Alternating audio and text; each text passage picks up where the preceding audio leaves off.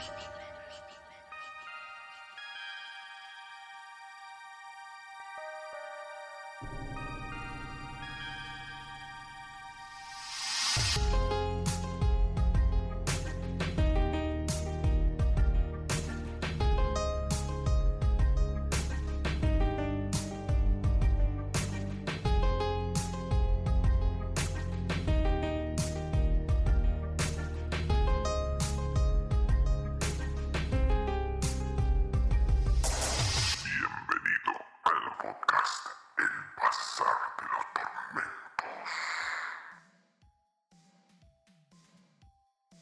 Bienvenidos, bienvenidos de vuelta al podcast El Bazar de los Tormentos. Buenas infernales mañanas, tardes o noches tengan ustedes atormentados. Que el infierno les sea de provecho. Acá con mi cohost. Dave Dagon. ¿Cómo estás, Juan? ¿Cómo va? ¿Todo bien? Bien, ¿vos? Bien, acá andamos. Recagado de sueño. No Sí. sé por qué, porque me dormí temprano, pero recagadísimo de sueño. No, no doy más, son las 11 de la mañana y quiero seguir durmiendo. No, yo también me acosté retarde y me levanté a las 8 y algo. No, sí, Mm, me- la alarma mía estaba a las 8, pero pasaron cosas. Está bien. ¿Tu, Puede pasar. ¿Tu semana qué tal? Eh, bien, bien, bien, por suerte. ¿Mucho laburo? Sí, eso sí. Pero bueno, vamos a ver si lo podemos aplacar. Sí, sacando eso, qué sé yo. Bueno. bueno, Hoy nos reunimos acá en el bazar para hablar de nuevamente de una obra de Mike, Flanagan. Mike Flanagan que ya hemos le hemos dedicado dos extensos programas a sus series, a sus cuatro series más precisamente. Si quieren escucharlos tan no, no muchos episodios atrás de este, donde hablamos bueno de su laburo de sus laburos con la N roja, mm, como en serie, no películas no tocamos nunca el tema. Sí, solamente series. Solamente Hicimos Misa de, de Medianoche, El Club de la Medianoche. La maldición de Blind Manor y la maldición de Hill. Exacto. Y ahora coronamos con. eh, La caída de la casa Osher. sí, que bueno, toma su nombre del famoso cuento de Edgardo Allan Poe. Exactamente. Del maestro Poe. Sí, una serie donde de nuevo Flanagan con este toque que él tiene, ¿no? Tan característico. Tan distinguido, nos va a narrar esta historia de, del relato homónimo justamente de la caída de la casa Osher. Totalmente distinto al relato original, ¿no? Tiene un hilo conductor, digamos, y los personajes, por lo menos Madeline y Roderick, pero después es totalmente distinto. Y teniendo en cuenta que mm, este Frederick, que se presenta ahí a ver a su amigo Osher.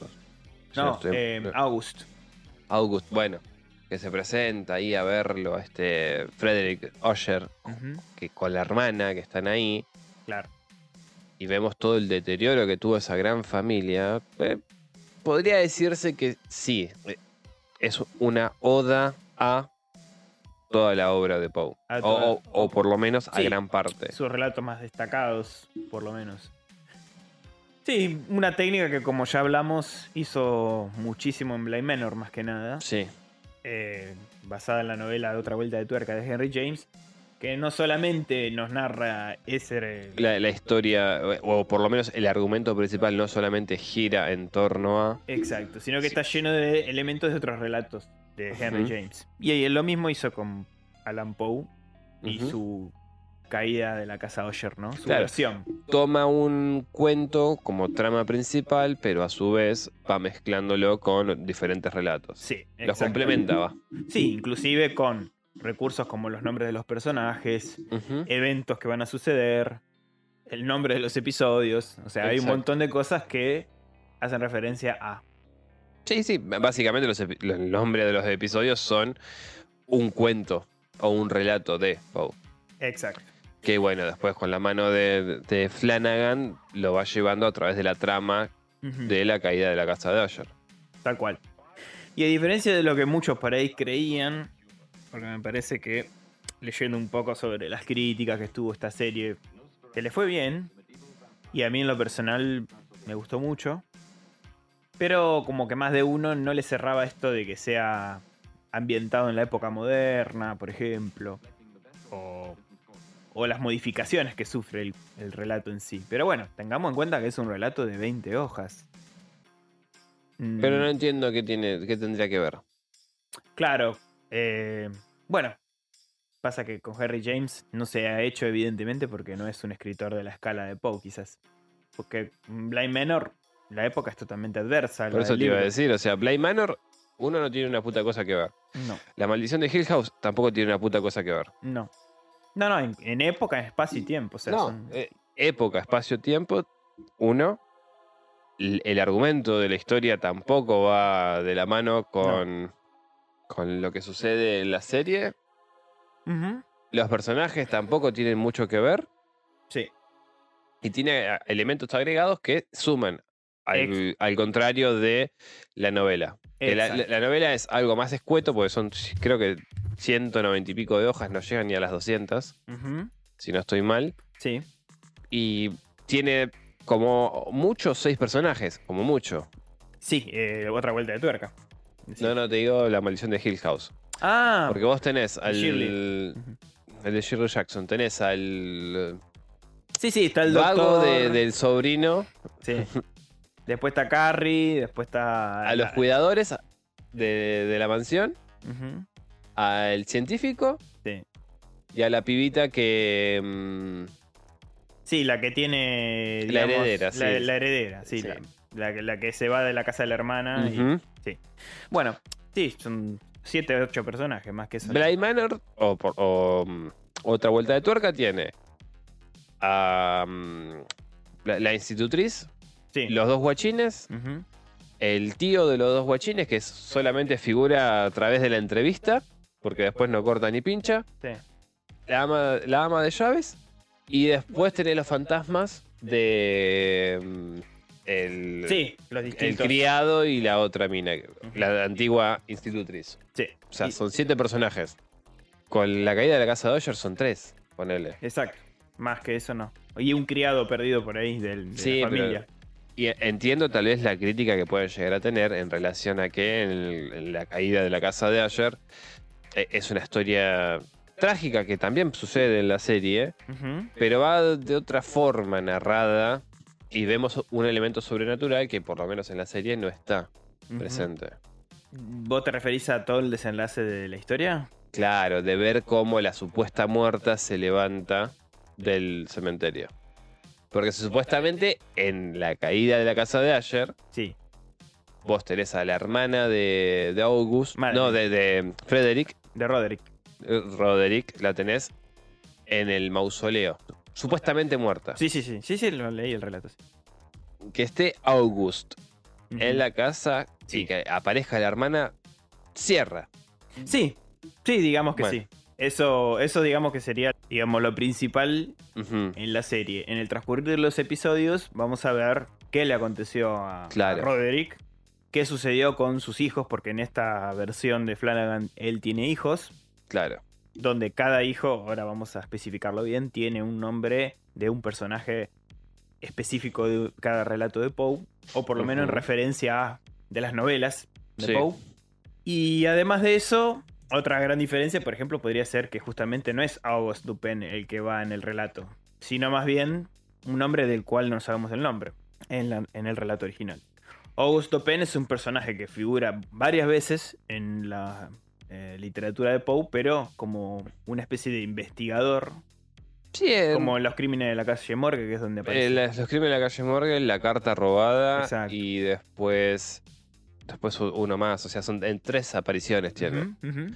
Que en realidad es un tipo, bueno, un investigador entre comillas. Entre comillas, sí, sí, eh, eh, improvisado, digamos. Claro, porque es como un, un, un arquetipo, si querés, o un prototipo, De mejor Sherlock. dicho, de Sherlock. Antes de que s- De que Conan, eh, Arthur Conan Doyle decidiera eh, escribir sobre ese personaje, que en realidad se inspira en este Dupin. Sí, en Sher- eh, Sherlock Holmes, digamos, nació a partir de este Está concepto. inspirado en ese concepto. Ujú. Que es un personaje interesantísimo igualmente. Sí, Sí, y en la serie también le dieron un rol bastante importante a este August. Que de por sí está de, más aclarar que tiene un compañero también, su, su Watson, Sí. en, en la- los cuentos. En los cuentos, exactamente. Pero bueno, como decíamos, más allá de estas por ahí críticas, ¿no? De quizás gente muy acérrima, fanática de Poe, o que no sea yo en la serie, a mí me pareció muy buena, sinceramente, más allá de todo eso. Muchos dijeron, por ejemplo, que también que era como el la serie Succession, pero de ¿Cuál? Netflix. Succession, de HBO. Una serie de una justamente una familia muy rica y te va contando todos los chanchullos de esta familia, todos los entramados. Todo el entramado, claro. Exacto. Eh, y cómo funciona la competitividad y todo eso.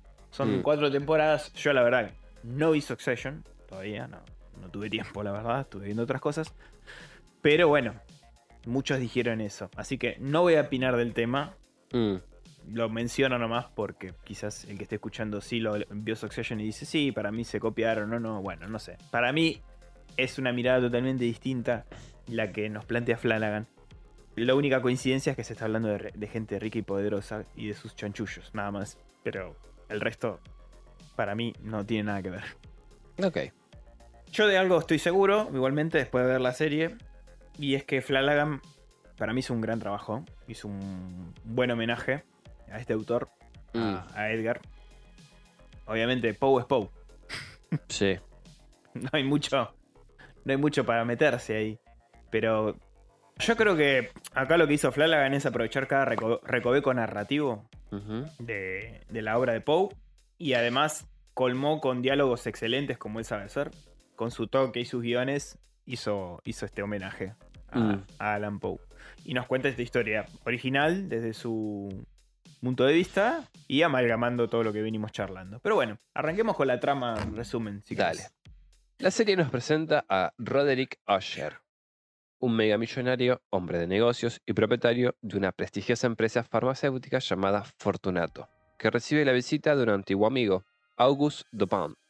Amigo enemigo. Eh, Sí, es- Un poco ambiguo, ¿no? La relación que tienen ellos. el escenario de este encuentro es una maltrecha y abandonada casa suburbana de un barrio en Norteamérica. La razón de este mismo consiste en que la intención de Dupin es transmitir sus condolencias a Roderick. ¿no? O sea, la razón de la visita es ir a darle el pésame por la pérdida que tuvo este mega millonario. No obstante, se encuentran enfrentados legalmente ya que Dupin es el fiscal del juicio en contra de los laboratorios eh, Fortunato y sus recientes escándalos sacados a flote, donde un supuesto informante anónimo denunció graves hechos al FBI y por descarte, el origen de esta información proviene de uno de los Asher. En este caso, la familia es defendida legalmente por el fiel abogado Arthur Finn, Personaje referenciado en la novela de eh, Poe, la narración de Arthur Finn, bueno, que es un, un, eh, ¿cómo se dice? Un, no, un marinero que Sí. tiene una serie de aventuras. Que se infiltra clandestinamente en este barco, ¿no? El, Claro. el Grampus. Y Eh, que tiene un millón de, de aventuras, experiencias. Sí. Canibalismo, motines. ballenero, en un barco ballenero va. Eso. Si lo quieren leer al relato, no se los voy a spoilear para que no se- sea más amena su lectura. Bueno, entonces, va Dupin, les deja las, le da sus condolencias, mejor dicho. Las, las condolencias de Dupin corresponden a la oleada de muertes que rodea a, a los Asher, ¿no? De hecho, Roderick tiene seis hijos, todos murieron en menos de una semana, uno tras otro en curiosas y macabras circunstancias. Los hijos son Frederick Asher, que sería el primogénito, Tamerlane Asher, Victorine Asher, Napoleón Asher, Camille Asher y Próspero Asher. Sí, digamos que de Victorín, Napoleón y Camille y Próspero en la serie son los llamados hijos bastardos. Los tuvo fuera de su matrimonio. Los excesos de vida que tenía Roderick después de, de convertirse en dueño de Fortunato. Aparentemente por lo que se va mencionando, eh, él tenía relaciones con azafatas, con, Con lo que pinte. con lo que pintaba y él dijo, me hago cargo, quien sea que, que yo deje embarazada, me haré cargo de los chicos. Total, la riqueza sobra. Ahora bien, esta sería la premisa que nos presenta Flanagan, ¿no? Que va a Dupin, que bueno, en realidad esto en el cuento original nunca ocurre, pero Dupin va a visitar a Usher por este motivo, por todas las circunstancias extrañas en las que murieron sus hijos. Y de eso va a ir la serie. Cada capítulo, a partir de ahora, nos va a ir contando Sí. qué sucedió con cada hijo. Sí. Y cada capítulo tiene que ver con una obra de Poe.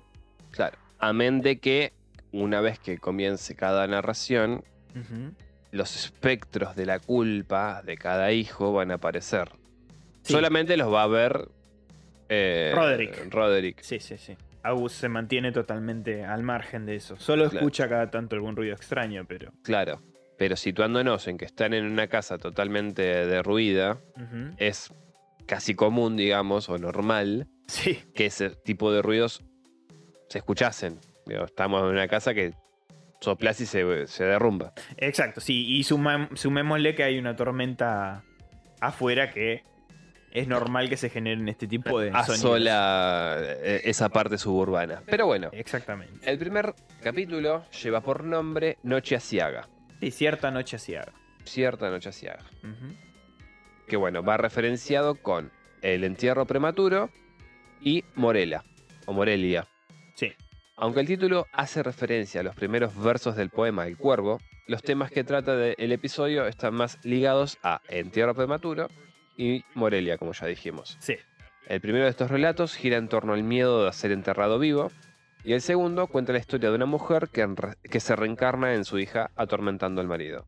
Que lo interesante del entierro prematuro es que Paulo escribió porque él tenía miedo de eso. Exacto, sí. Él se- en muchas ocasiones se había quedado dormido en viajes por barco Ujú. Y Se se, dio despertó cagadísimo. de miedo. cagadísimo hasta las patas. Su, su Sí. principal miedo era justamente este. Sobre todo porque también era un hecho común. Y por eso se habían hecho estos famosos dispositivos en algunos cajones. Claro, la campanita. La, campanita. Que tanto miedo provocaba que se escucharan esas campanitas en los cementerios. Porque Claro.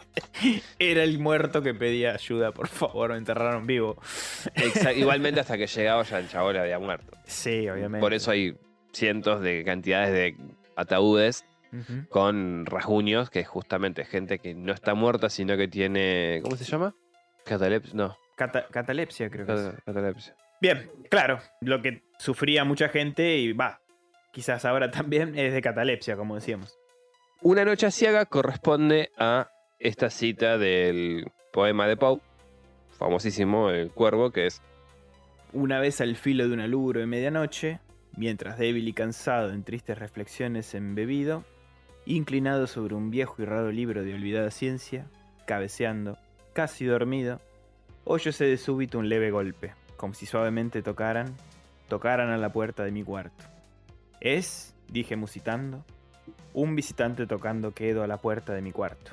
Eso es todo y nada más. Así comenzaba El Cuervo, escrito en 1845. El primer capítulo de La caída de la casa de es el único que no recibe como tal el nombre de uno de los textos de Edgar Allan Poe, sino que proviene de este diálogo y posteriormente cobra un mayor protagonismo con el desarrollo de la serie. Este poema narrativo vuelve a ser utilizado en el último episodio de la ficción, concluyendo el círculo que Flanagan iniciaba en el primer episodio, Exactamente. Porque la idea es esa. Atar el primer capítulo con, con el último. con el último que sí se va a llamar El Cuervo, efectivamente. Claro. Que ahora después lo, lo vamos a comentar bien. Pero bueno, continuamos con el segundo capítulo. Va a involucrar al sexto hijo, ¿no? A Próspero. Se llama La Máscara de la Muerte Roja. El escenario donde transcurren tanto el capítulo de la serie como el cuento es un rico baile de máscaras, ¿no? Donde va a haber reunido la creme de la creme, supuestamente. Y eso ocurre también en el relato original, que en sí es más gente que se está refugiando de la peste roja con el príncipe próspero, con esta Sí, b- eh, orden, digamos, de, de dejar a gente afuera. Sí, en, realidad es como que, poneles, en la peste roja es tipo, no, vamos a hablar así mal y pronto, poner una peste bubónica que esté azotando el reino. ¿Y qué pasa? El séquito del rey, de los que están ahí, ninguno tiene nada. Exacto. Entonces dicen, vamos a festejar. O sea, se me está muriendo la gente, no Afuera. importa, no pasa nada. Se escucha detrás de los muros como todos sufren, pero No. acá, Cerrame acá, Cacho, firmame acá, Néstor. Dale. listo. Y empieza. El tema es que ahí se presenta Una figura una extraña. figura extraña que porta esta muerte roja. Y sí, esta máscara. No, no, o sea, la muerte roja es porque empezabas a sangrar por todos lados. Sí, no, yo sé, pero está enmascarado. Ah, sí, sí, sí, sí, etcétera, etcétera. Algo sí, que sí. sucede muy similar a la, a la serie. Solo que en la serie es la fiesta de Próspero, justamente el hijo más joven de, de mm, Roderick, Sí. que organiza esta or- fiesta orgiástica, ¿no? Este, este, este quilombo. Eh, que bueno, obviamente exclusiva, ¿no? Una fiesta totalmente exclusiva para ricos, para gente eh, que tenga el poder adquisitivo para poder entrar en esta fiesta, porque la cobra di- 10 mil dólares a, a cabeza. Y bueno, la muerte de Próspero ocurre eh, bajo una situación, no te diría similar, porque no está la muerte roja, de, o sea, la enfermedad de por medio, sino otra cosa más que, No está la, la enfermedad de por medio, sin embargo, emulan bastante bien sí, la negligencia de... no solamente la negligencia, sino también eh, la- las consecuencias de contraer la muerte roja en el relato. En el relato, exactamente, sí. Qué bueno, la verdad, eh, lo sé, lo- para mí la serie deja conceptos interesantes del relato igualmente. Como por ejemplo la aparición de siete habitaciones con diferentes colores y el significado según la que elijas también. Eso es un detalle que me pareció copado. ¿En qué sentido? Perdón. Dentro de la fiesta Sí. hay siete cuartos con colores diferentes. Un detalle bastante simbólico. Sobre todo porque Próspero elige el rojo. Bueno, sí. Y, y convengamos que también ahí nos damos cuenta cómo prima lo que es la negligencia por parte de alguien que tiene plata. Sí, tal cual.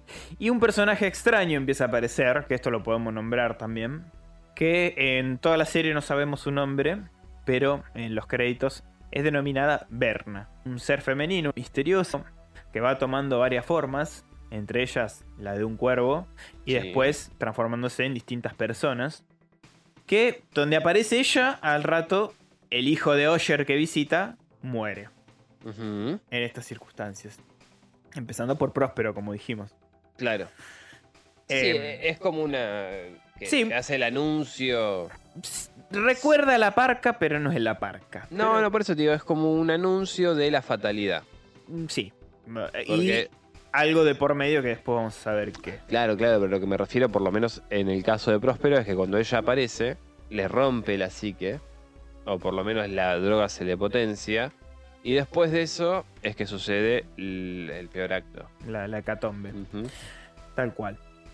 Pero bueno, así, eh, después de esta trágica, este trágico suceso que van a ver, Ujú. Próspero muere y es el primero de esta seguidilla de muertes. El primero de muchos. Exacto. ¿Qué le sigue, Dave? Le sigue los crímenes de la calle Mort, o Sí, los crímenes de la Rue Mort. de la rumor. Que acá yo pensé, y te dejo, te hago esta Ujú. salvedad y te dejo, que iba a mm, justamente a, invol- a involucrar o la muerte iba a ser de Victorín, que era quien se dedicaba a la medicina. Exactamente, pero... y que no. tenía encima el estudio médico llamado eh, Rumor. Pero bueno, no fue así. No, no, no se dio de esa forma. No. Pero bueno, como decimos, el tercer capítulo lleva por nombre Los crímenes de la calle Morgue. Obviamente referencia al cuento con el mismo nombre.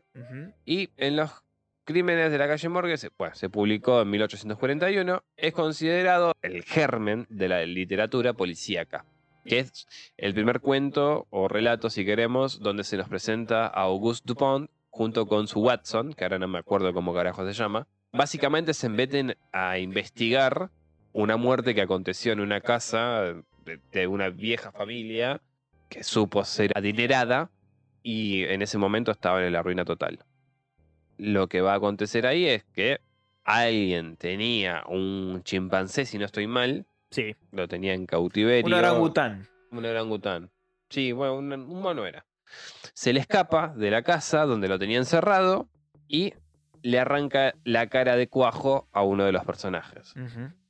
Obviamente todo el mundo buscando quién carajo pudo haber eh, sido. Bueno, Dupin es quien va a resolver este, este crimen. De acá sale el dicho eh, más peligroso que mono con navaja, ¿no? Claro, sí, sí, sí, sí. sí, sí. Bueno, acá en lo que es ah, el capítulo es una oda a este cuento. Total. ¿sí? Lo van a representar bien, bastante bien. Tiene todo el entramado detrás Mm. para el personaje que van a hacer concha, que sería Victorín. No, Eh, en realidad sí, sería Victorín, pero la, la víctima es Camille. por eso, por eso. A, a, a Car- a Camille va, va a tener el mismo final que el- la señora que muere en el cuento principal. Eh, original, perdón. Exactamente, porque contextualizando un poco esto, lo que eh, Victorín, como, como parte de la familia Osher, Ujú. tiene por su parte un estudio médico. Claro. eh, Más, más- más que un centro de Sí, investigación. un ¿no? centro de investigación, exacto, donde están desarrollando eh, específicamente un dispositivo para enfermedades cardíacas Ujú. que promete justamente eh, que una vez que se ejecute la operación, este dispositivo permita salvar la vida de quien lo porte, ¿no? Ah, tipo como Iron Man, que Como una- tiene acá. Una especie de STEM, pero que te puede llegar a salvar la vida regulándote los latidos Claro, o claro, dándote claro. pequeñas descargas eléctricas. O sea, todo un entramado eh, médico y demasiado técnico para nosotros que no somos. Sí. eh, eh, no estamos involucrados en la medicina, pero sí que cumple esta función de salvar vidas claro. por Y, y enfermedades cardíacas. los sujetos de prueba, como no pueden ser de otra manera, son animales y justamente son chimpancés. Sí, son chimpancés en este caso.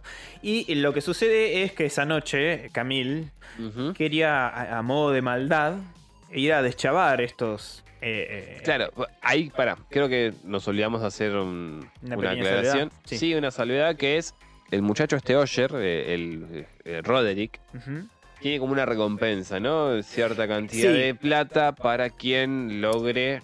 A partir del juicio que se dio contra ellos, contra la Sí. empresa Fortunato, Roderick reúne a todos los hijos y les dice: Yo les voy a dar 50 millones de dólares en mano, en efectivo, instantáneamente, al que de ustedes me diga o se entregue de quién es el rata.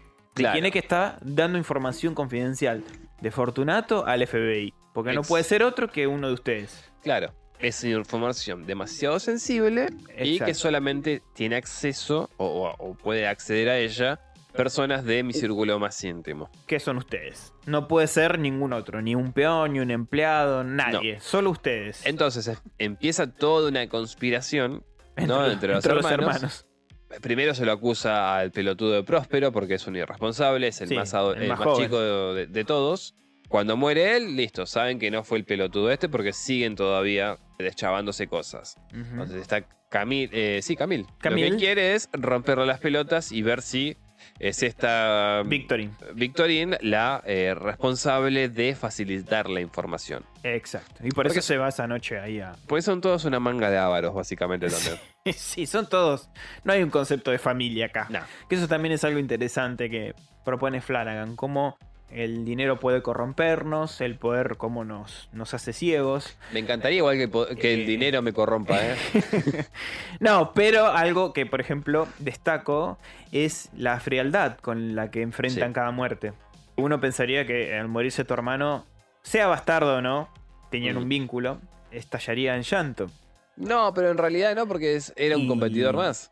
Exacto. Para ellos era un competidor más. Entonces, esta frialdad reflejada a través de, de la actuación de esta. De, de todos los personajes, me pareció interesantísimo.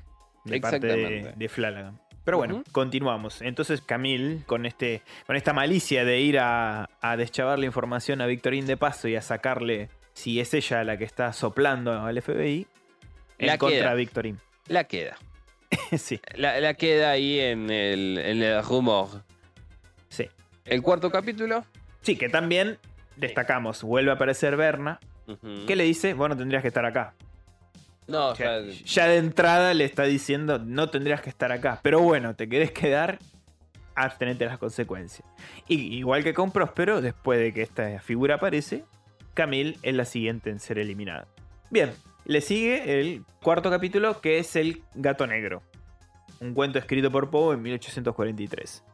Para varios de los críticos, fue uno de los relatos más espeluznantes de Poe, ¿no? El gato negro. ¿no? Mirá, junto con eh, eh, el barril amontillado, el, ah, el péndulo también, eh, para mí me parece tremendo este cuento. el péndulo, carta robada también. Mm, No, tiene, pero sí. eh, eh, Este en principal por la forma en que suceden las cosas en el relato. En el relato. original. Sí. Vos, sabés la trama, sí. Sí, sí, es un tipo que amasija un gato Sí, el, el tipo en realidad tiene una, fasci- cruelmente. tiene una fascinación muy grande por los animales.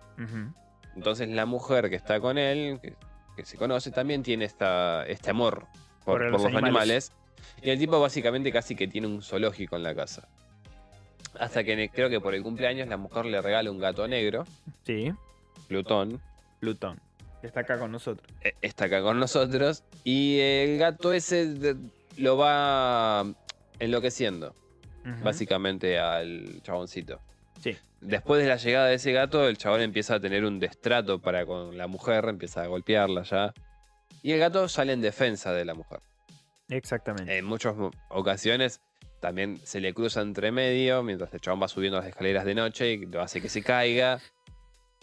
Bueno, y, Sí, sí. y el tipo lo termina primero ahorcándolo con la mano, después de un árbol, de un árbol y le saca un ojo. Exacto. Da- lo da por muerto, lo entierra, qué sé yo, qué sé cuánto, y al, al otro día, ponerle. La mujer encuentra un gato tuerto, negro, Vivo. vivo. Y ahí cuando va a ver, eh, creo que es al árbol, el, el gato no está más. Exacto. Entonces, ¿qué pasó? Y ahí se empieza a dar la situación de que el, cha- el chabón se le vuela todas la- las chavetas y ahí- ah, mata a la mujer en un arranque de locura y sabiendo que eh, está mal porque después de eso vuelve a, la- a la normalidad si querés o a una supuesta Sí, normalidad. a la supuesta normalidad. la empareda y cuando viene la policía a preguntar qué pasó con la mujer porque a los vecinos les Desapareció. parece raro, empiezan a escuchar cómo a- detrás de las paredes algo rasga la, La, la pared. misma, ¿no? Sí, sí, sí. Cuando sacan todo, está la mujer y el gato negro. Y el gato con- negro con que ellos. está avisando lo delató, digamos. ¿no? Una, una similitud con el corazón delator. Y bien, este va- yo diría que es uno de los eh, acontecimientos más fieles, digamos, de la historia. O sea, como episodio es bastante fiel al relato. Porque justamente Napoleón es un hijo bastante grande ya de Roderick, ¿no? Con su propio penthouse ahí, viviendo Sí, con sí, su que pareja, Julius. Para, para quienes no lo sepan, es, eh, Sheriff. es sheriff. ¿Qué, O- qué capo es ese tipo? Sí. ¿Qué capo es ese tipo? Puede hacer el papel que quiera el tipo ese. ¿Sabes que sí? Cada vez que lo veo en una obra de Flanagan me, me sorprende el chabón. Es muy, Bueno. muy buen actor. Y el tipo este también consigue un gato negro en una veterinaria, creo que es. Sí, básicamente lo que ocurre es su pareja Lucius tenía un gato negro y después de lo sucedido con sus hermanos y eso, en el funeral justamente de Victorín, para, para justamente olvidarse un poco de... Se, se arma una, una fiesta, ¿no? Al otro día se levanta, se da cuenta que tiene las manos ensangrentadas y cuando va al, al living encuentra el gato descuartizado. Hermoso. Fue él, en un Claro. acto de enajenación mental total, lo reventó. Esconde enseguida el cadáver del gato y va a buscar otro en su reemplazo. A todo esto su pareja Julius piensa que fue otra vez que se escapó porque el gato solía curiosear unos días y volver, como hace cualquier gato generalmente, ¿no? Irse y volver a aparecer unos días después. Claro. Y esto le sirve a él de coartada para encontrar otro. Voy, busco uno y vengo. Encuentra uno idéntico en la veterinaria que atiende Berna, justamente. Y eh, acá ocurre un hecho que marca un poquito esta historia para mí. Que es que él le saca una foto a Berna con el gato en brazos. Para decir, es igual, ¿no? Eh, a ver, sosténelo, quiero ver. Y esa foto queda en su celular. Mm. Después de que ocurre todo lo que ocurre, muy similar al relato, que termina perdiendo la vida por el gato, básicamente, este Napoleón, en las investigaciones que siempre son realizadas por Arthur Pym, el abogado de la familia, o sea, no interviene nunca la policía, está Arthur de por medio, levantando todas las pruebas que dejen cabos sueltos que eh, inculpen a los Asher, está la foto de esta mujer. Otra vez, porque ya la vienen viendo en las distintas muertes, en las cámaras de seguridad la ven. O sea, ya como que esta mujer es reiterada en las muertes de los que van apareciendo. De los hijos que van apareciendo muertos. Y es ahí que la ven a esta mujer sosteniendo un cachorro. No está sosteniendo el gato negro. Está sosteniendo un, un animalito Un chiquito. animal un- X. Claro. No, ni siquiera era el gato. Y acá hay una gran di- diferencia con el relato. Que no es una ilusión Mm. como ocurría con el gato negro de Poe, que en realidad era un gato palpable, era un gato real. Acá es toda una ilusión lo del gato. Claro. Provocada por Berna. Bueno, qué sé yo, en el gato negro de Poe podés asumir que es un demonio también, boludo. Si el gato se Sí. supone que lo mataste. Podemos, una vez muerto, sí. Ah, Yo lo que digo es eh, el hecho de que haya aparecido muerto y demás, y Sí. que tenga el gato idéntico, ya ahí es parte de una ilusión de Berna, porque Berna no sostenía el gato. Claro, eso te iba a decir, en realidad también podemos teorizar, si querés, que el gato negro era Berna. Pudo haber sido, exactamente. Porque total es, es un ser multiforme, o sea, ha tomado forma de cuervo, de, de de personas distintas. Así que pudo haber sido tranquilamente. Y así culmina este cuarto episodio, ¿no? Napoleón muere persiguiendo a este gato y. No, no les voy a decir exactamente cómo, pero véanlo. Seguimos con. Quinto episodio, El corazón delator.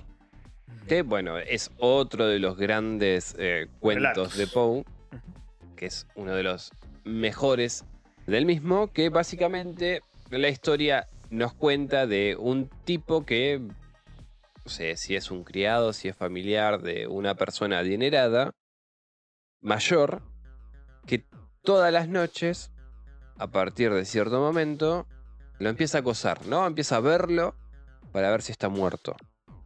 Pues fantasea con que el viejo muera y él quedarse con todas las propiedades y el dinero y qué sé yo y qué sé cuánto.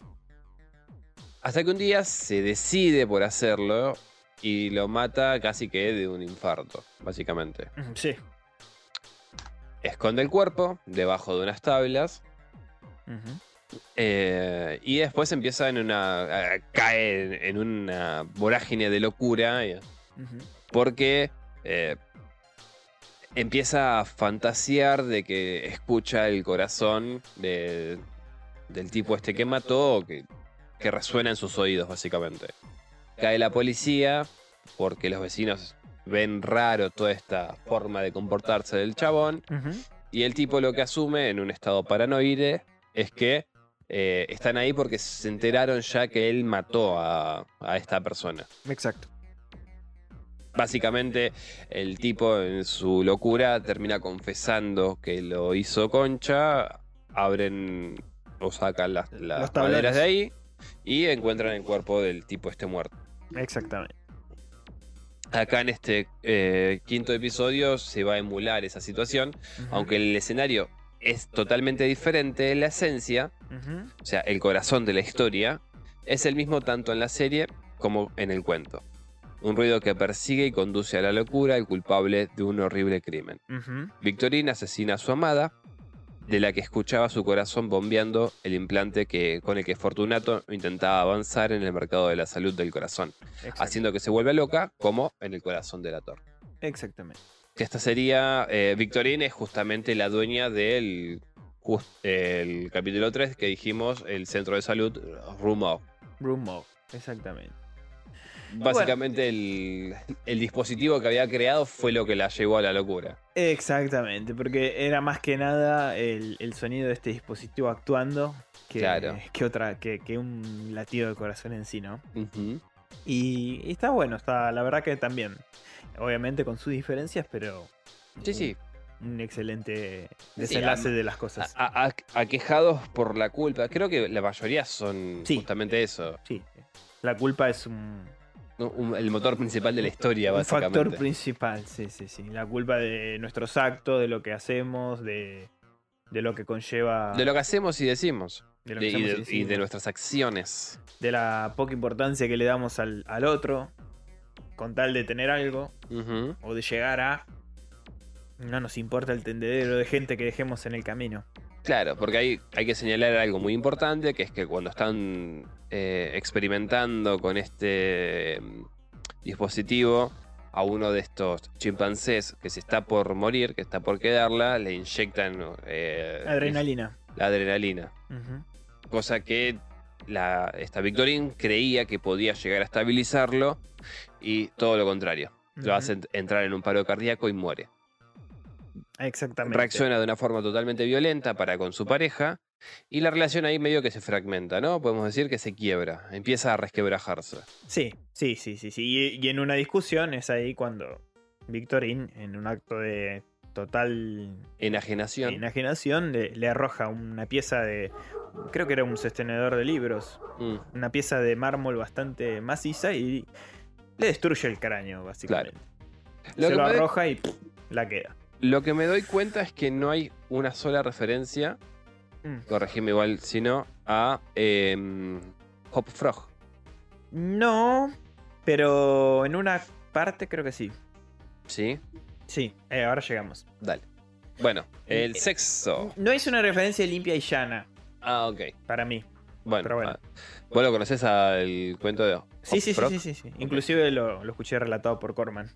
Es excelente. Sí. Es excelente, el Es enano excelente. maldito. Sí. Bueno, justamente un arlequín.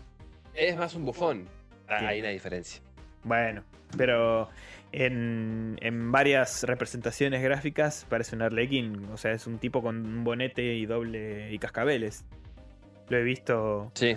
Bueno, en Terror y nada más también lo he escuchado y la portada lleva un, un ¿Sí? enanito justamente con cascabeles y el traje típico de, arlequín, digamos. O muy Mm. similar, por lo menos. Sí. Eh, Bueno, convengamos que ese tipo de trajes eh, lo va a usar en dos ocasiones Poe para un relato. Por eso te digo. Que ahí es donde hace una buena mezcla, ya vamos a llegar ahí, que es- está prácticamente al final. Dale. Bien, el sexto capítulo es eh, se llama Goldbug, o bicho dorado, Sí. insecto do- dorado, Que va obviamente referenciado al escarabajo al de oro. escarabajo de oro, exactamente. Pero la trama del, del episodio eh, no va por ese lado. No, no tiene mucho que ver con el escarabajo Mm. dorado, simplemente el, el simbolismo de este, ¿no? Claro, salvo la representación. Exacto. Tiene mucho más que ver con el cuento de William Wilson.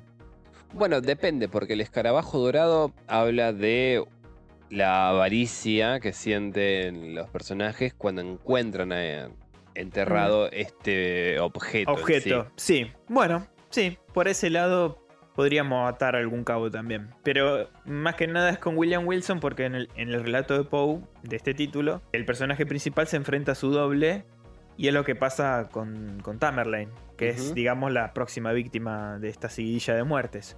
Tamerlane, que sería la segunda hija de, de Roderick, es. Claro. a quien le toca ahora. Pero para quienes no conozcan William Wilson, podrías hacerles un breve resumen. Lo hice, lo hice. Es, justamente es eso. Trata de un hombre que se enfrenta a su doble. Claro, Eh, un doppelganger. un O sea, un- su doble es una forma de decir porque en realidad no es su doble, es No, el reflejo. Es el reflejo, exactmente. No, Por no. eso, es- es- a eso me refería. Porque Pero, si no- pero mírenlo porque mm, está bueno cómo va. mm, cómo lean el cuento. Porque no tiene. no es exactamente igual. Pero tiene bastante que ver con el episodio. Y aparte es una de las muertes más espectaculares para mí.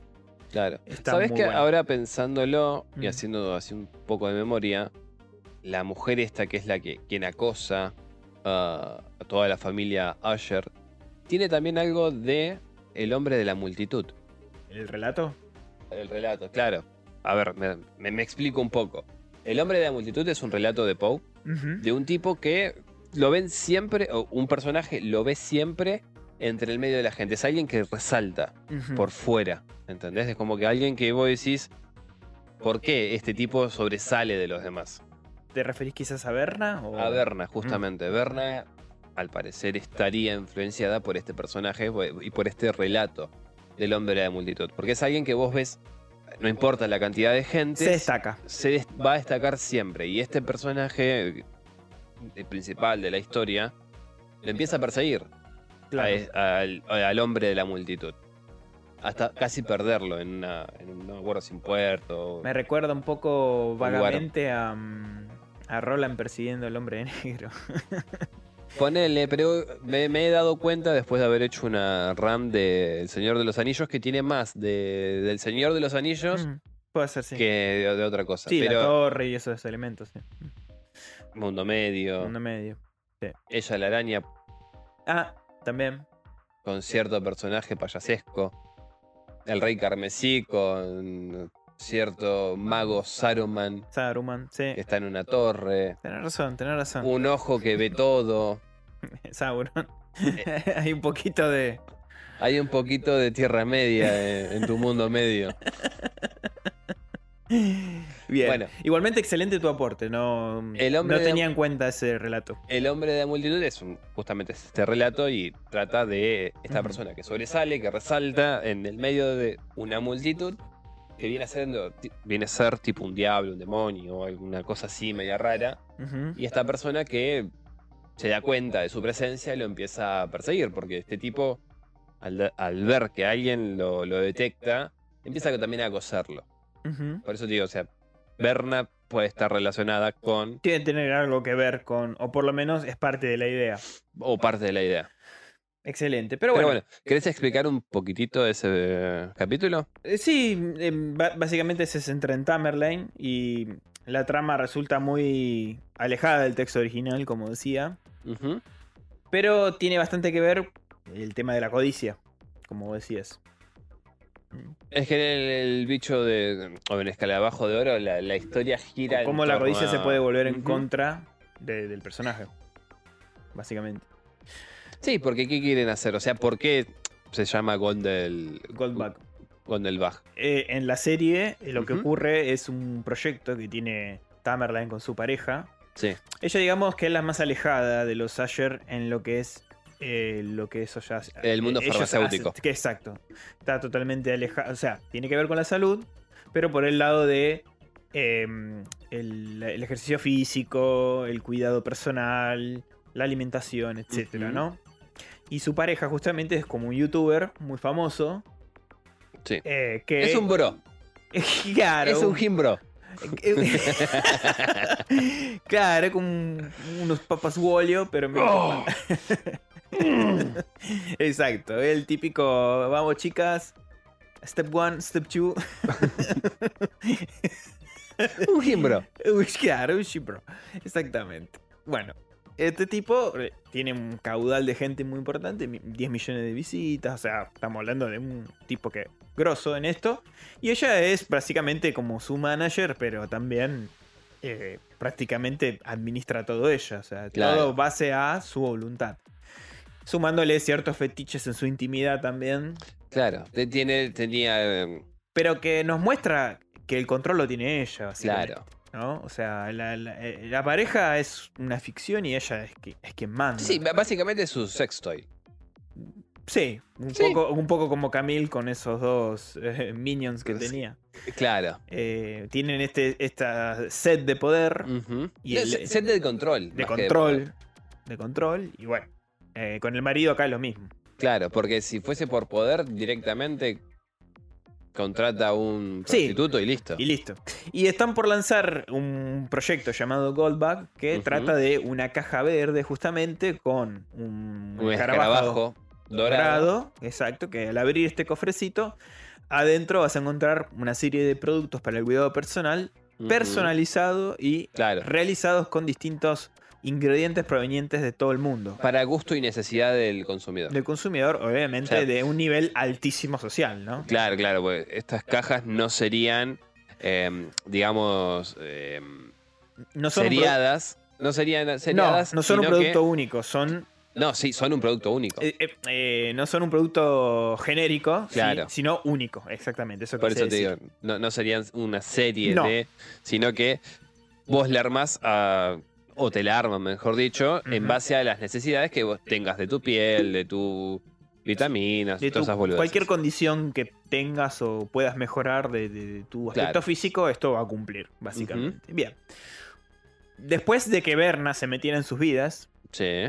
Porque en esta práctica que tienen ellos de contratar prostitutas para que Tamerlane visualice todo la- el acto y ella se satisfaga sexualmente, un día cae como de estas chicas que contratan, Sí, eh, efectivamente Berna. claro.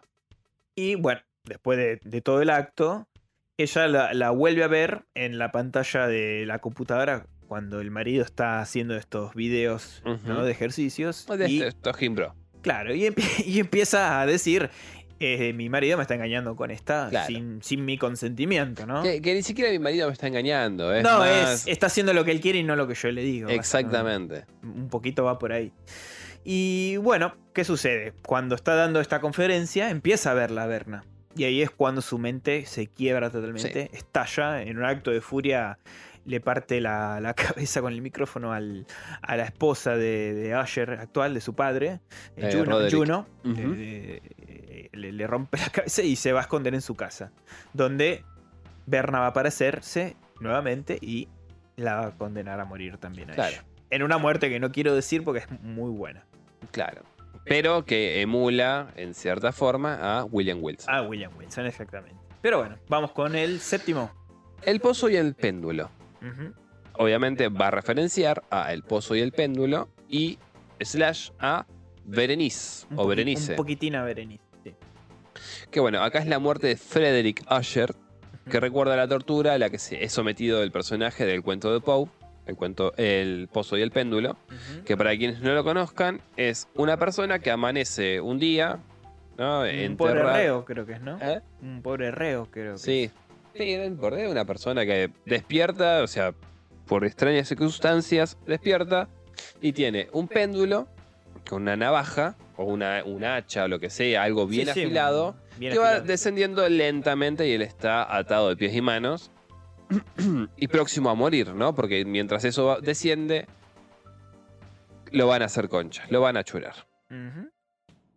Por azares del destino, logra zafar de esta muerte, pero a eso hay que sumarle la desesperación que siente, cómo las ratas le caminan por el cuerpo, la repulsión. Sí, sí, sí. Es un cuento muy bueno de Poe, de, de los mejores que también tiene. En tu cara el juego del miedo. En tu cara. Y que creo que es el precursor del juego Sí. del miedo, en cierto Yo sentido. quiero creer que James Wan sacó la idea de ahí. Y Be- Berenice es, la- es una historia cuasi de vampiros, de esta persona que eh, contrae esta enfermedad, si queremos. Sí. Se, se trata más o menos de eso. Sí, déjame hacer una pequeña salvedad. Que acá Mm. en este caso, lo que se hizo, que no comentamos, es que la esposa de Frederick, justamente, Morella, iba a concurrir clandestinamente a la fiesta que estaba armando Próspero. Que Morela, resta decir, es otro de los personajes de Edgardo. Exactamente, ¿no? Que es lo que acaba de mencionar eh, Dave, que er- resucita a través de la hija. Pero bien, acá lo que pasa es que Morella va a la fiesta.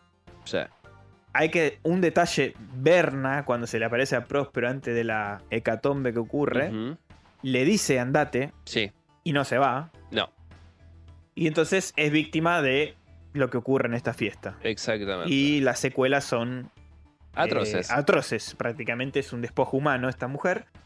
Y se la pasa el resto de los episodios internada bajo los cuidados intensivos de la clínica. Frederick se la lleva a su casa. Y acá es donde viene a colación este episodio. Claro. Que bueno, como dijimos bien, emula a El Pozo del Péndulo y a Berenice. La muerte de Frederick Usher recuerda la tortura a la que es sometido el personaje del cuento de Poe, El Pozo y el Péndulo. Por otro lado, el hecho de que Frederick quite los dientes a su mujer puede estar inspirado en Berenice. Exacto. En el caso de Frederick, Flanagan utiliza el concepto del péndulo para seccionar el cuerpo del mayor de los hermanos Usher, cuyos problemas maritales acaban confluyendo en un acceso de ira que paga con una sobredosis que le inmoviliza, quedando atrapado en el mismo edificio en el que murió Próspero. Una historia similar a El Pozo del Péndulo, escrita en 1842, donde realmente el protagonista es un reo atado en una celda mientras el péndulo desciende advirtiendo que su muerte se acerca. Pero este consigue salvarse in extremis. Sí. sí, Que era lo que decíamos al principio. Sí, básicamente sí. Cabe destacar que Arthur Pym, a todo esto en el transcurrir de los episodios, lo que había sucedido era que Próspero le dio un celular, obviamente un, un iPhone último modelo, eh, liberado para que eh, Morella, si quería ir a la fiesta, lo se comunicase con él a través de este teléfono. Claro. En la fiesta, cuando termina de ocurrir este hecho terrible, Arthur Pym obviamente entra antes que la policía, antes que ellos, y ahí recupera este celular, que era justamente de Morella. Y es ahí cuando se lo da al marido, a Frederick, y Frederick descubre que ese celular se lo dio a su hermano. Claro. Y no lo puede desbloquear, no sabe qué hay Ah. adentro. Hasta que habla con la hija y le da una pista para que pueda desbloquearlo. Exacto. Y le da también una palabra bastante certera que es ese no es el fondo de mamá. Mi mamá, mamá le gustaban los pasteles. Algo así. Exactamente. Y es acá cuando a Frederick se le hace clic y su locura se dispara, mezclándose con esta sobredosis excesiva de, de droga, ¿no? Manteniendo a Morella bajo tortura, justamente le arranca los dientes y sin cuidarla en absoluto, porque imagínense toda vendada, no, necesita cuidados No. que él no se los da. Pero bien. Más si está, obviamente, las heridas producidas por eh, ácido. Sí, que básicamente pues el, el problema. Y bueno, y pasamos al octavo, que es el cuervo, Ya. Raven. The Raven. Las referencias obviamente de este relato son el cuervo, Sí. volvemos a la caída de la casa Osher Ujú. Y conversación con una momia también. Tiene Sí. algo, Ponele. sí, y el barril amontillado. Estos cuatro relatos se amalgaman, yo diría, de una manera perfecta en este Mm. último capítulo que creo que fue uno de los que más me gustó, creo. Ponele. Conversaciones con una momia son diálogos que tiene muy oníricos. Después tenés a Mono y Una que también son diálogos totalmente filosóficos que hizo Poe. Que en realidad no, no sé cómo lo encajó ahí Flanagan. Pero bueno. Acá podría llegar a entrar cierta parte de Hop Frog, decís vos. Sí, Por, la vestimenta. por la vestimenta, sí. Porque acá lo que ocurre es lo siguiente. Bueno, justamente como decíamos, el poema El Cuervo, eh, que titula este capítulo justamente, hace referencia a la muerte de Lenor. Leonor. O Leonora. O Leonora, sí. Porque en este capítulo, justamente, eh, Lenor muere también. O sea, una vez que Frederick, su padre, muere, Lenor queda bajo los cuidados del abuelo, el de Roderick. Y una noche tormentosa, eh, Berna viene y se lleva a, a Lenor. Y nos vamos a enterar por qué ocurre esto en este episodio. Porque eh, pasamos directamente a, a otro flashback del pasado, con Roderick joven y Madeline joven, donde hay todo un entramado que no charlamos hasta ahora, pero nos explicas cómo esos llegaron a, la- a tener la fortuna de, de Claro, Fortunato, justamente. ¿Cómo, No. cómo llegaron a ser lo que son? Exacto, porque Fortunato ya existía antes, Ujú. no, fue, no fue algo fundado 100% por los Asher, Por los Asher. sino más bien una empresa farmacéutica que, eh, con la que estaba vinculada el, el que vendría a ser el padre biológico de ellos, que era este hombre adinerado que aparece en el primer episodio, que embarazó a la madre, se abrió totalmente de lo que hizo, a, a la madre de Liza, la madre de los dos Asher, y bueno, y ocurre esta escena bastante fuerte del Sí, sí. cadáver levantándose Que emulando em- justamente un, un entierro prematuro. en sed de venganza, ¿no? Todo este suceso quedó en deuda con Fortunato con esta con este suceso, con esta familia. Los Asher trabajan ahí. Obviamente que en puestos de mierda. Pero Roderick es un tipo bastante ambicioso y empieza a tratar de escalar con su jefe. El jefe obviamente es una sanguijuela corporativa.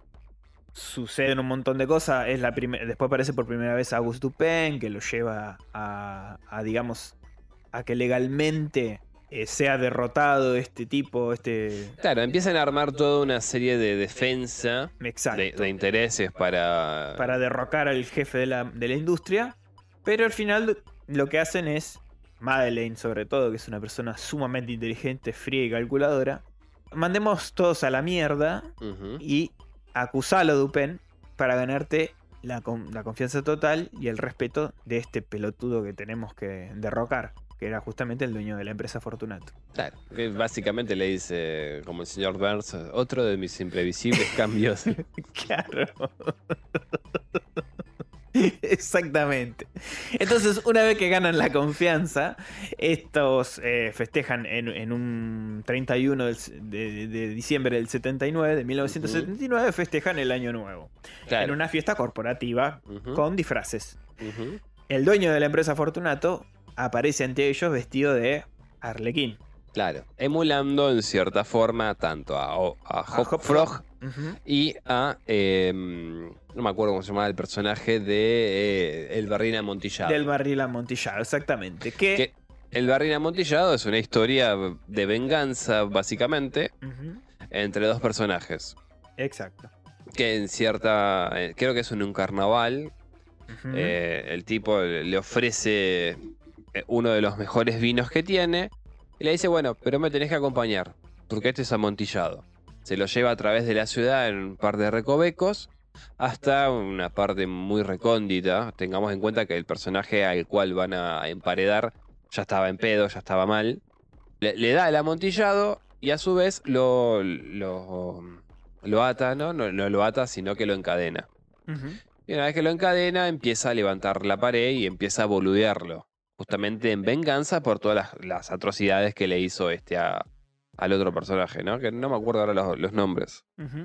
Pero, bueno, acá en la serie las, la, la emula, pero al 100%, porque inclusive el hecho de que le deje una vela sucede Es- también. Sucede también, exactamente. Sí, porque prácticamente lo que, lo que arman los hermanos es estratégicamente ofrecerles a este empresario, el- al dueño, ¿no? Festejando, contento de que el juicio salió a favor de él. Brindemos con este amontillado del 1925 que estaba repleto de cianuro.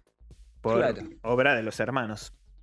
Una vez que este hombre toma, etcétera, Madeline lo seduce y le propone tener sexo con él en un, eh, digamos, en una especie de sótano que había en, bajo, en construcción de la, de la empresa, donde estaban haciendo algunas reformas. Le dice, "Mm, vení que acá no nos va a escuchar nadie por más que hagamos todo el ruido que hagamos. Le ofrece un poco de ventura. Exacto. Y el otro que le encanta... eh, Sí, que put- que es putañero.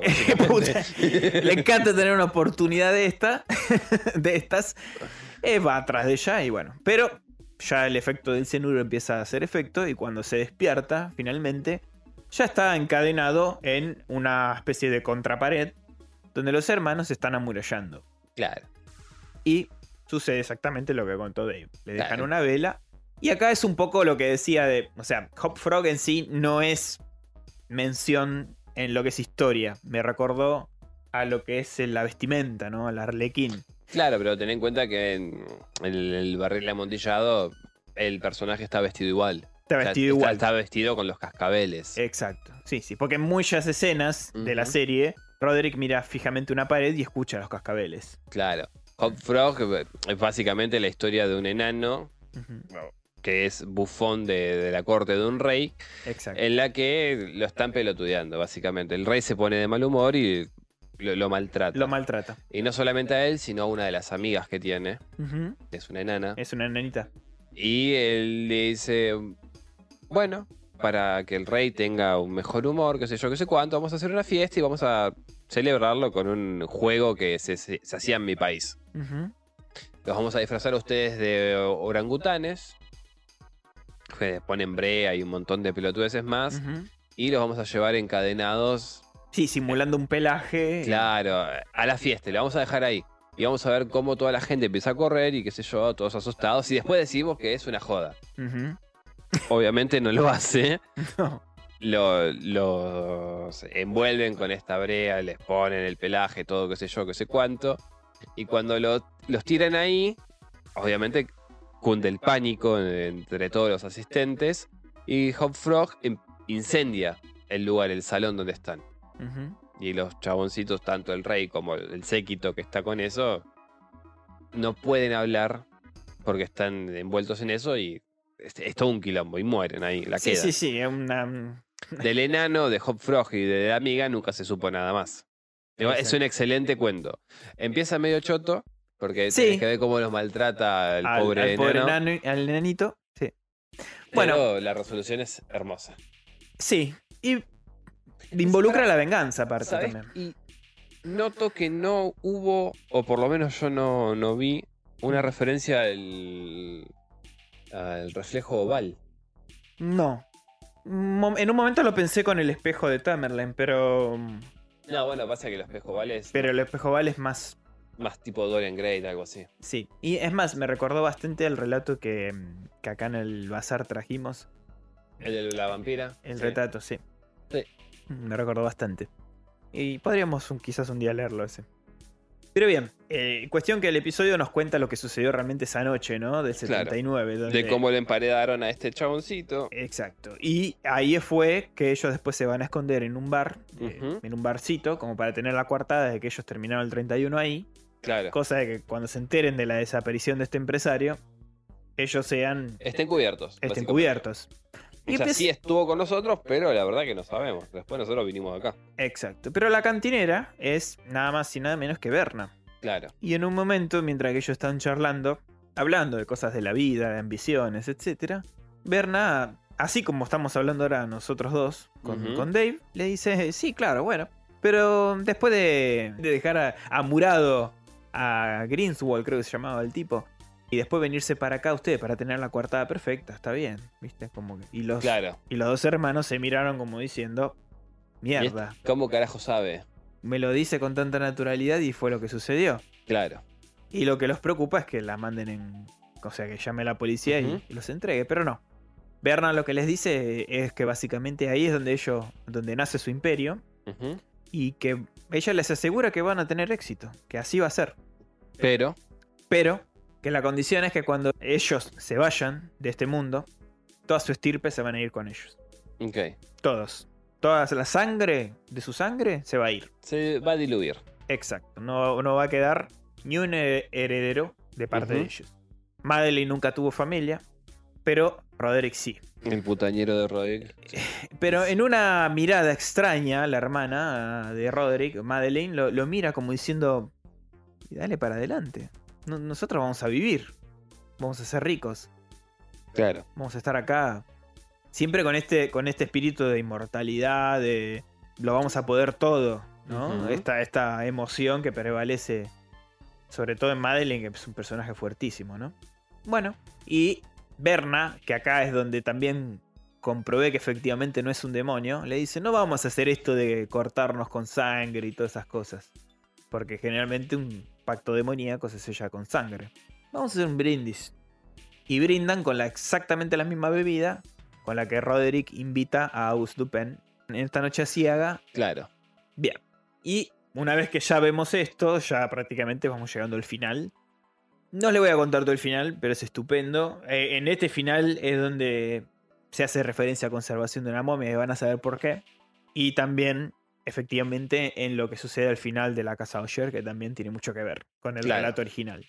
Bueno, Así que, la caída de la casa de Usher, que si no me equivoco se llama así el relato original, sí, después de que entierran prematuramente a la hermana, a Madeleine. a Madeleine, y que ésta vuelve a la vida, no sabemos si en carácter de no muerta, tipo vampiro o zombie, no, no, sé, no queda muy claro. No especifica. Se lo carga a Roderick, lo hace percha.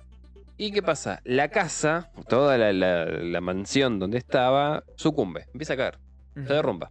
Exactamente. Obviamente con August fuera de el lugar.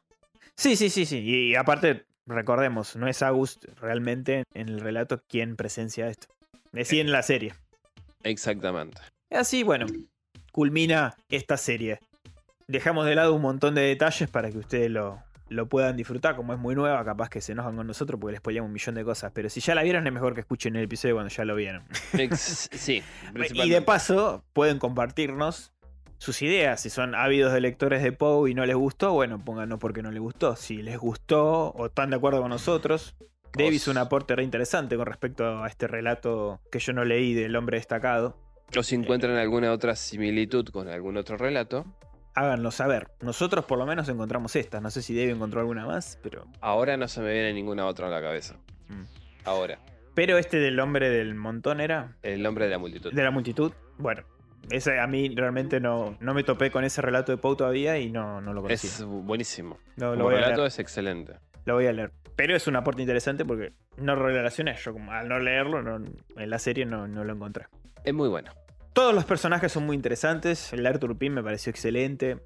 Berna Bueno, es un personaje interesantísimo. Eh, Es una buena vuelta de tuerca la que le dieron a Arthur Pin. Sí, porque básicamente de joven él fue metafóricamente quien es realmente Arthur Pym en la novela, ¿no? En la Claro, narración fue de Arthur un Pym. marinero. Sí, Vale, se metió en una expedición, vivió un millón de cosas y al volver tiene esta personalidad tan sólida. metódica. Ujú. Y bajo este personaje que este abogado que es más frío que y calculador. Que aparte fue Jedi también. Exacto, interpretado por Mark Hamill excelsamente. Luke es un Jedi por hoy. Pero bueno, esto fue nuestro análisis de la caída de la casa Osher, según Flanagan. Y espero que, que Les haya gustado. gustado y que nos compartan y participen, ¿no? Exactamente. Creo que no siendo pa' más. Hasta acá llegamos. Bueno, gente, Un tenebroso abrazo. Chao, chao.